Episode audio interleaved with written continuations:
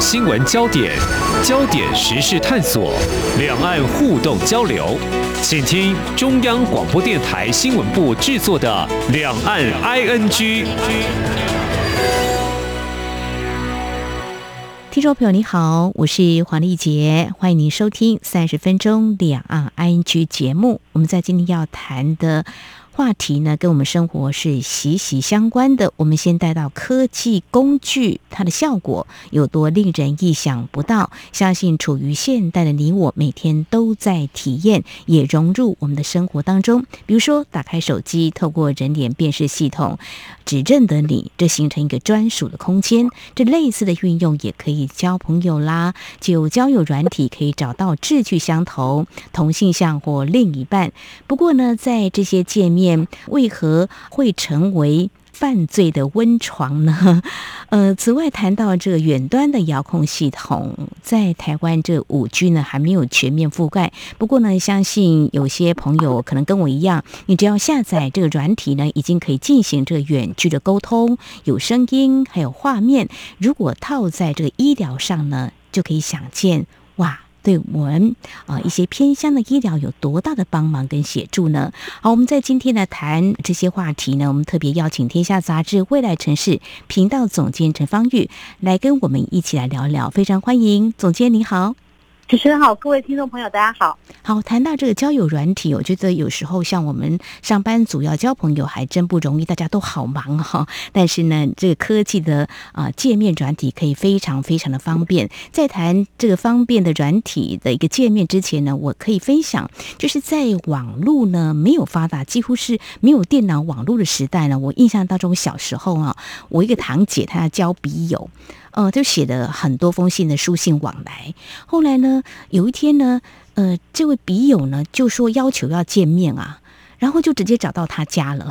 因为写信都有地址啊。然后我这个堂姐就有点被吓坏了，因为其实都是书信往返嘛，那也不知道他长得是怎么样，是不是他心目当中的白马王子。我就看到堂姐好紧张，然后呢，他也请他的长辈去看看，说那个人到底长得怎么样。就在他们家附近一棵大树下，有很多人在那边聊天，我们就偷偷去看呐，哇，就赶快回报说他长得好像不是。姐姐你喜欢的那个样子，那要跟他见面吗？哇，我堂姐更紧张了，就躲在家里不敢出来哈。就是那个时候，我到现在还很深刻。那我就套在现在的这个交友软体啊，或者说有些人现在不晓得在大学院校里头还有没有也可以交这个志同道合的朋友，都可以把你的条件啊、资料啦，呃，经过一番的电脑的这个筛选机制，就可以找到，哎，我们可以。是不是进一步有交往的可能？那我们今天谈这个交友软体啊，嗯，我们刚有说，怎么会成为这个犯罪的温床呢？这个诈骗竟然会深入其中，这个部分总监呃来谈最近的大家呢在谈这个话题，到底这个迅速崛起的这个 App 怎么样成为啊他们渗透的目标呢？呃，最近这一段时间，大概这一两个月，从过年以来，可能社群上面最多人在讨论的影集，就是呃 Netflix 上面的几部跟诈骗有关的影集，尤其是《听的大片图》还有《创造安娜》。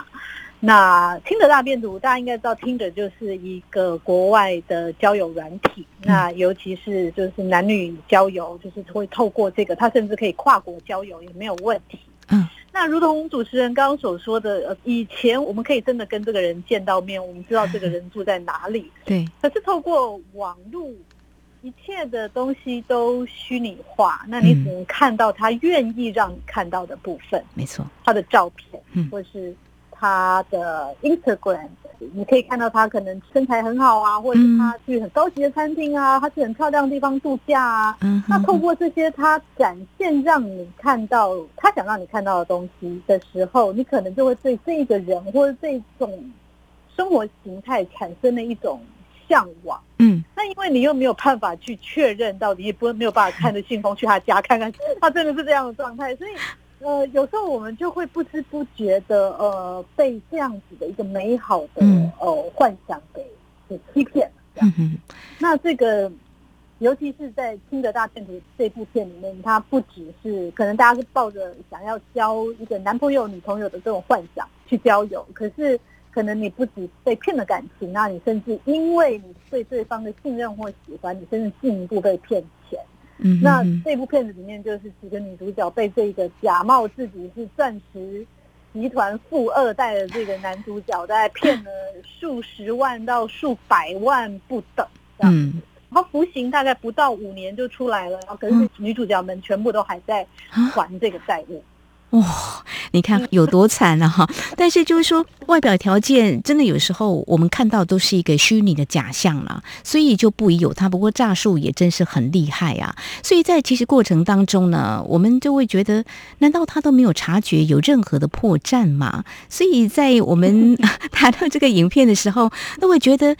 分明就是假的嘛？那为什么他们没有办法察觉？就说透过这个交友软体，他们到底可以把自己隐藏的多好？这样子，那这些人甘于受骗，其实这个诈骗的这个人是懂于这个心理战术的，一再的给你哦，我就是很棒，完全没有办法被戳破。嗯，其实像我们写这个《听得大地图》这一篇的这个影评哦，我们的角度是说，其实你去看这部片子，你会发现说，其实这些女孩子一开始有的人跟她也只是朋友而已，嗯哼哼，那有的人就是单纯对爱情有非常美好的幻想，觉得对方为我付出，我也要对他付出。嗯，那所以不见得真的是那么、呃、我们想象中的爱慕虚荣，因为如果你真的爱慕虚荣，你可能不会愿意为对方就是先支付几百万的那个信用卡的款项这样子。嗯，那但是有一个我们可能必须要留意的一个心理上的点，就是说，嗯呃，其实当你在当别人给你东西的时候，尤其是过于贵重的东西的时候，嗯嗯、你可能要意识到，其实这是一种交换。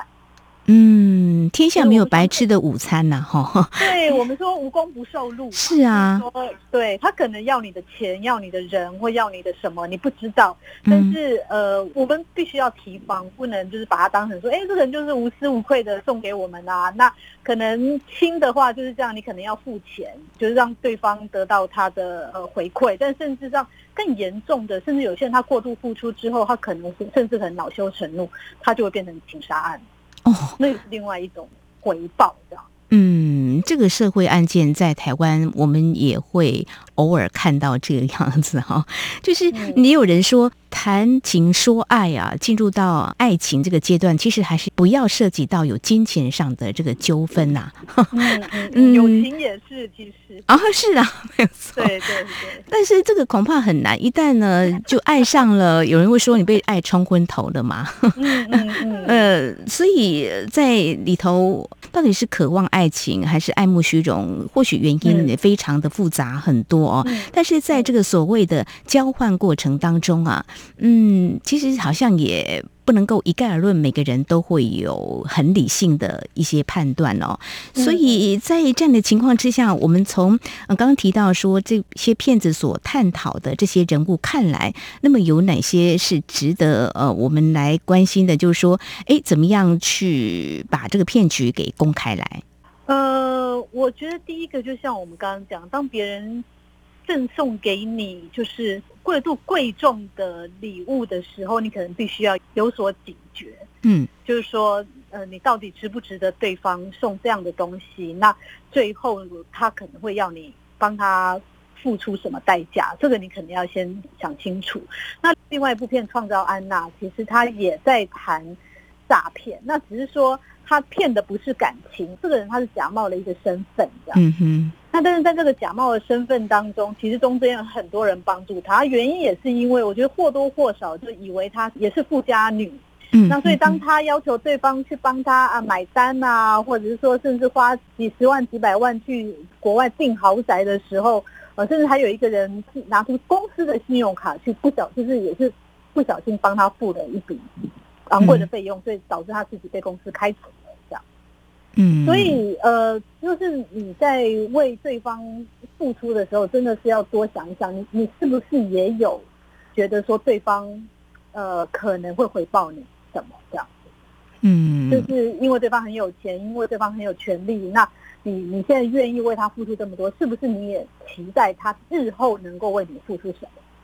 嗯哼哼哼，嗯，这个过程的呃演变，其实每个人的情况或许都不尽相同哦。呃，不过我们倒是理性提醒，就是说这个礼物的回报，就是要想想，可能才交往短暂的时间，他就给你贵重的这个礼物呢，让你觉得啊，他对你真的很好啊，所以这个需要时间来做些验证。不过就是说，探讨一个交友软体，呃，透过这样的方式去认识，然后有些人就有。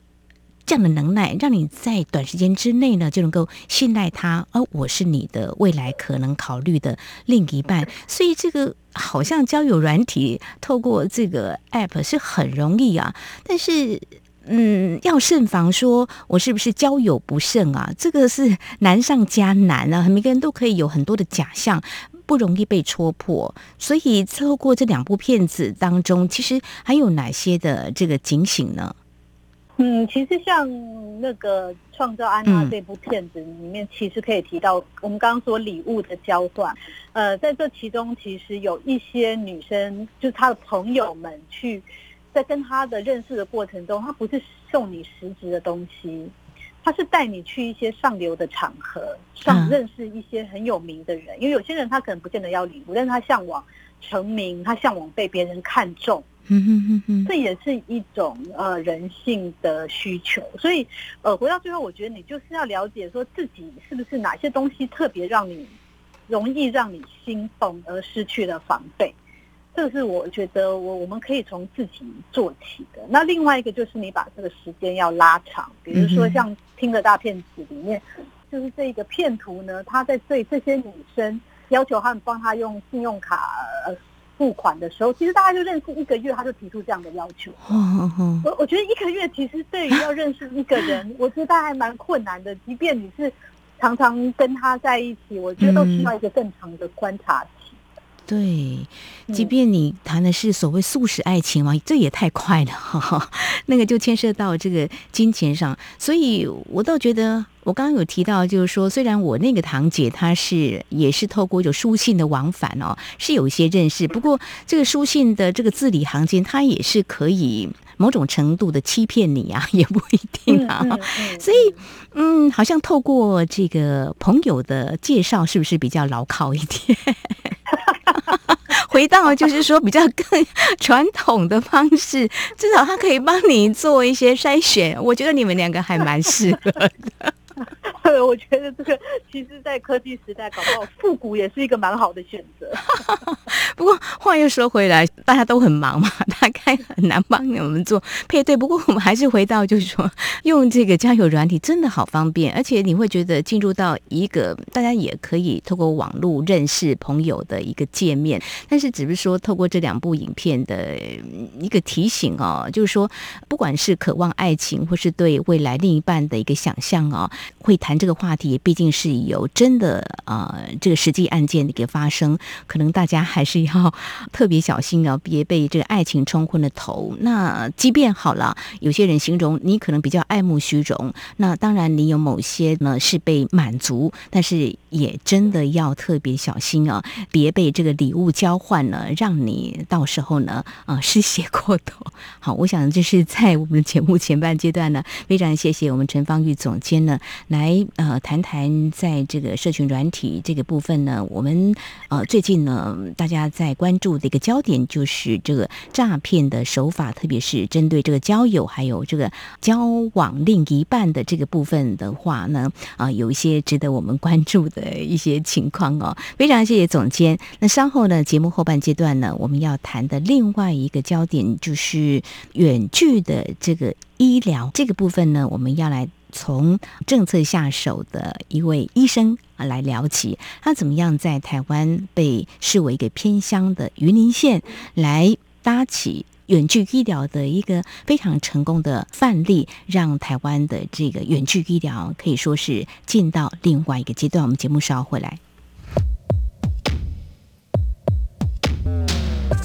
不只有新闻，还有您想知道的两岸时事，都在《两岸 I N G》节目。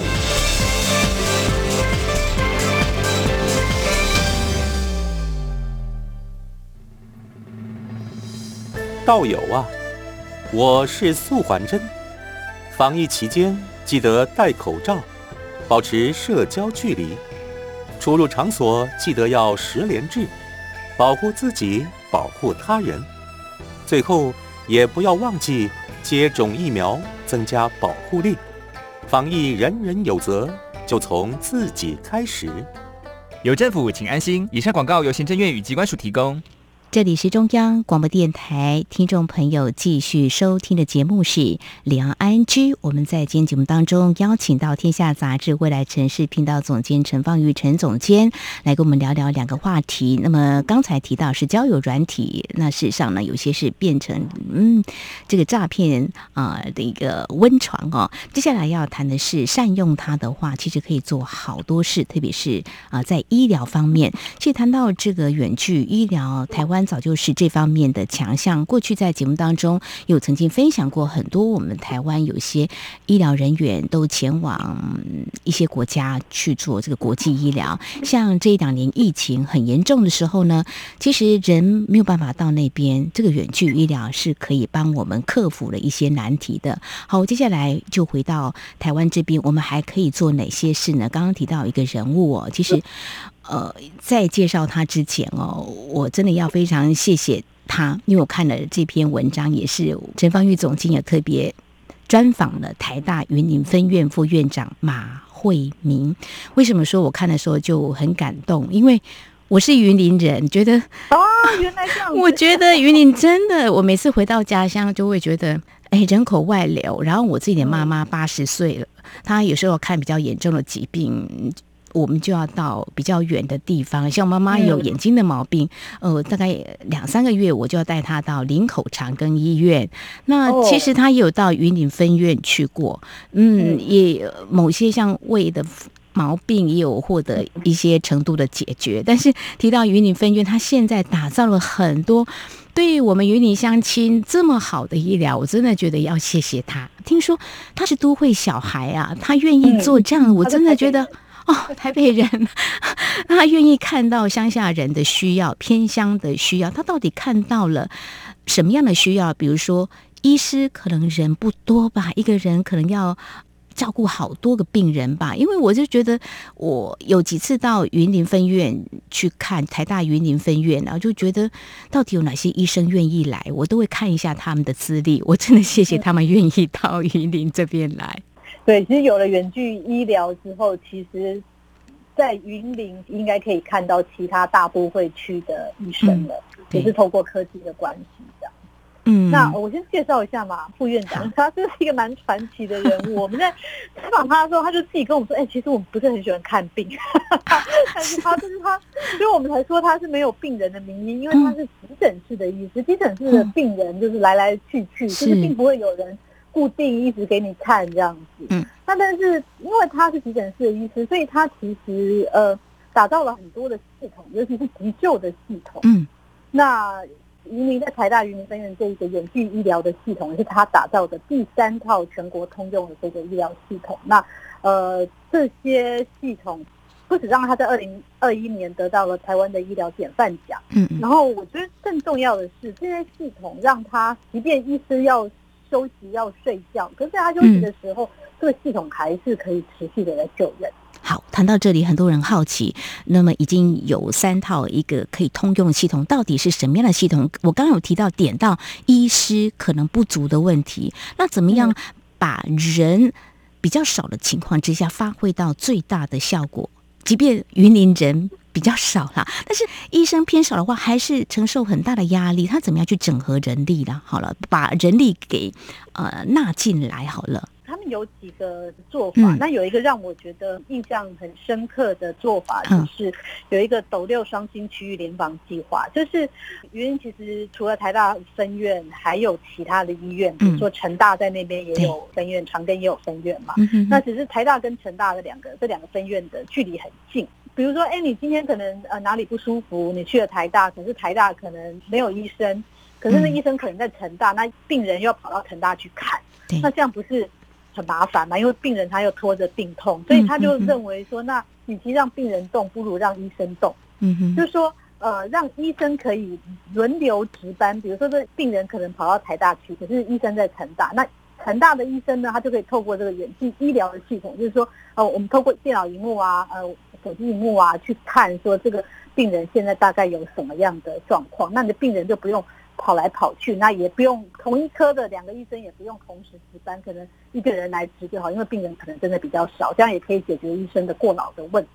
嗯，哇，这个一次解决的，至少我看到是两个问题，就医师少的问题，第二是病人要跑来跑去。我说病人跑来跑去，在乡下地方，其实有时候子女不在，这个如果是上了年纪的病人的话。他要到医院，可是很辛苦的一件事情。有些可能就因为这样，他去不了啊。所以这真的是有看到问题的重点了哈。那其实打破这个，比如说成大跟台大之间，呃，他们难道没有这个我竞争的？对，所以我的意思是这样，他们还能够合作，这个让我很 佩服啊。云林的特殊文化是这个样，我在台北很难想象，就是各个医院之间竞争的还蛮激烈。可是云林他说大家的关系都还蛮好的，所以很快就把这个合作谈起来了啊！你看，不是抢病人，是大家一起合作，所以这也是云林人哦，就是是很善良了。那这样子一个比较没有竞争的环境，所以也让我们的马副院长呢看到，其实是可以这样合作。谢谢台大，也谢谢成大。那希望长庚医疗系统也可以来加入。嗯，好，我还想提问一个问题，就是说，像我会看到我们的长辈啊，有些都受伤了，如果呃要清理这个伤口的话，哦，要跑一趟医院也是一件麻烦事儿啊。那这个透过远距医疗，是不是也可以获得？比较好的解决，对，因为像其实云林因为老人家多，那老人家多可能就会有一个比较常见的状况，就是他卧床太久会有褥疮，因为老人家很难移动，然后他这个褥疮这个伤口又必须要密集的照护这样，嗯，然后如果不能去医院就是接受这个清创的话，可能他就会发烧急诊，然后变得更严重，所以后来他们就呃开始用就是。除了派这个专科护理师去肠道机构帮老人家做清创，那没有把握的时候，他也可以透过连线来去让医生去看这个窗口来做一个诊断，这样。可是老人家家里也要有这个远距医疗系统的安装，对不对？嗯，还是要有，还是要有一个设备这样。可能可以去诊所或者在肠道机构，可能一个比较大家都是一个集体的一个环境里面，这样子就可以来看诊这样。对，因为我刚刚一刚开始就提到说，这个远端的监视系统可以做好多事情，像我们家现在就是这样啊，比如说家里有长辈嘛，那我们要看看他们是不是 OK 的状况，有时候就可以看一下，就说，呃，长辈们都还好吗？还可以跟他们对话。哎，你坐姿要正确啊，你药有没有吃啦？那我在想说，也是透过同样的方式，就可以，比如说刚提到的这个。伤口，医师也可以就远端的来看诊就对了。嗯，好，其实这可以请企业一起来加入，或是善用我们相关的科技来做一个很好的联系，对不对？对，因为其实台湾大家都知道，我们的 ICT 产业是非常的强的，所以这几年，尤其是在疫情的加速之下，远距医疗这个需求就是快速的上升。因为第一一开始是呃，大家不敢去医院。嗯，对，就是怕担心被感染这样子。那后来也是因为台湾这个高龄化的关系，很多人就去不了医院。那加上子女要上班，这可能也不方便陪老人家去看病这样。那所以透过这些 ICT 厂商的加入，那呃，其实很多的部分都可以透过科技来解决。这样，像像在台大云林分院，其实呃，像广达就有跟他们做一些合作。其实广达在蛮多的。智慧医疗的这个领域都有很深的投入，这样子算是我觉得是在电电子五哥里面算是跑得非常前面的一个这样。嗯，那其他也有一些呃比较中小型的科技厂商，他们也有加入去做一些呃设施的部分，像呃台大云林分院这边有一些儿童的心脏的筛检啊，什么电子听筒啊，这也都是跟一些比较新创的品牌一起合作这样。嗯哼哼，所以听众朋友，我们的 ICT 产业的发达，其实也加会了我们在医疗产业是强强联手啦。因为我们的医疗真的是很厉害的，要念医科真的都很聪明的。然后只要在他的这个医术专业之外，再加上政策上跟政府来做一些建言或整合的话，就可以发挥无限大的这个效果哦。刚刚提到都是老年人，其实我觉得在医院里头，唯一让我们感到开心就是。有新生儿出生了，所以如果在这个云顶，当然我们都说少子化是台湾的国安问题，然后 那这个新生儿的这个外接计划的话，好像也是在马副院长的他所要建制的相关的一个远距医疗系统当中，是不是？嗯，对，就是他们其实也是可以透过远距医疗系统，让比如说呃一些地方的妇产科诊所，或者在我万一这个新生儿有状况的时候，在一路上大医院的医生都可以直接给一些现场的建议或者是支援这样。嗯，那小朋友像云林就完全没有那个小儿科的心脏医师，这个在台北市应该是很常见的，所以他们也是透过科技的方法，然后用数位的方法去听他的心音，去记录他的心电图，然后而且这可能比医生直接拿听筒听也更清楚。那再把这些资料呢上传到云端平台上，让这些愿意来帮忙的医生啊，或者帮忙阅读资料，就是像这种 群众外包，这在科技界是很常见的状况。那我没想到在医疗界也可以这样做，就是把这个解做一些解读，然后再去看说，哎，到底这个是谁的资料？那因为是匿名的，所以他也没有这种隐私的问题，这样子。嗯，那希望让 AI 来解决偏乡的这个医生不够的问题。好，在都会工作生活的我们，真的很难想象我的家乡云林，呃，这医疗资源这么的匮乏。但是呢，非常谢谢有些医疗团队 愿意进驻我们云林呢。那就说，其实要找资源啦，还有就是说，呃，怎么样把一些资源来做一些整合是很重要的。当您在专访马慧明副院长的时候。他一个都会小孩来到这个地方，呃，让我们的医疗的一个亲近性能够加强。呃，他怎么样去找这些资源呢？会不会觉得，哎呦，干脆两手一摊，怎么做呢？人都不想来。呃，他怎么样把这个给建制起来？我觉得真的很佩服他。其实我在一些场合对他有一些观察，我觉得他是一个身段很软的人。哦，嗯，就是虽然他。学历呀，学经历，他也是这个陈建仁副总统的学弟，他是约翰霍普金斯大学博士，这样。嗯嗯。那可是他身段很柔软，然后他平常如果不说他是副院长，你可能看起来，因为他看起来又很年轻，这样子。对，就是呃，你不会想到他是一个就是在医疗界是一个有这么重要的位置的一个人，这样子。那可能也是因为这个原因，所以大家也会。容易被他说服，然后而且他的，因为他做这些事情也不是为了自己，而是为了偏乡，所以可能更因此更容易加入到他的这个连队里面去，这样。呃，我们常说医生是要救人，我觉得他是真的是救人，这救人的意涵又含很多，这是帮助了很多的人，而且身段柔软。我你提到这个字眼，我就会想到说，每次我陪我妈妈去看病哦，当医生跟她说话的时候，她都很注意医生在说些什么，而且很注意他的态度是怎么样。当医生呢很诚恳对她说某些话的时候，叫她怎么吃药、怎么配合的时候，哦，妈妈都点点头，还。呃，挤出这个国语说谢谢医书，所以 我真的觉得真的很感谢像这样的医师哦，就是他们都是很优秀才能够呃就读这个医学系的哈。那他们有的专业，他们又看到在台湾的某些地方的嗯医疗的不足，呃，但是呢，能够把政府的政策呢跟自己的这个医术跟自己想救人或助人心串联在一起呢，让台湾的某些偏乡可以获得比较好。好的医疗资源的一个啊协助，我觉得呃真的很谢谢马副院长。相信呢，他建构打造出来的这样的系统，嗯，可以在很多的地方，不管是复制也好，或是继续再串联更多资源也罢，我想都是呢病人的福气。嗯，不光只是在台湾，我希望我相信在海外应该。也会有更多台湾的这么好的这个医疗的系统呢，很好的协助。好，我们在今天非常谢谢《天下杂志》未来频道总监陈芳玉来跟我们分享在。在今天两个话题，那么一个是提醒大家交友还要特别小心，另外一个是认识这个科技界面可以怎么样做好更完善的医疗服务，在偏乡地方真的是佳慧好多的病人，非常谢谢总监，谢谢您。谢谢。好，以上呢就是今天节目，非常感谢听众朋友您的收听，华丽姐祝福您，我们下次同一时间空中再会。